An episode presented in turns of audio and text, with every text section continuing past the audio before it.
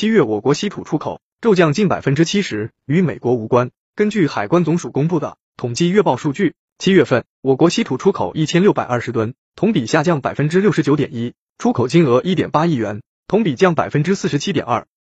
今年前七个月，我国累计稀土出口两万两千七百三十六吨，同比降百分之二十点二，累计出口金额十四点八亿元，同比降百分之二十三点七。对于稀土出口量骤减的原因，有外媒记者向商务部发言人高峰提问，是疫情影响供应链，亦或中国对美国的反制措施？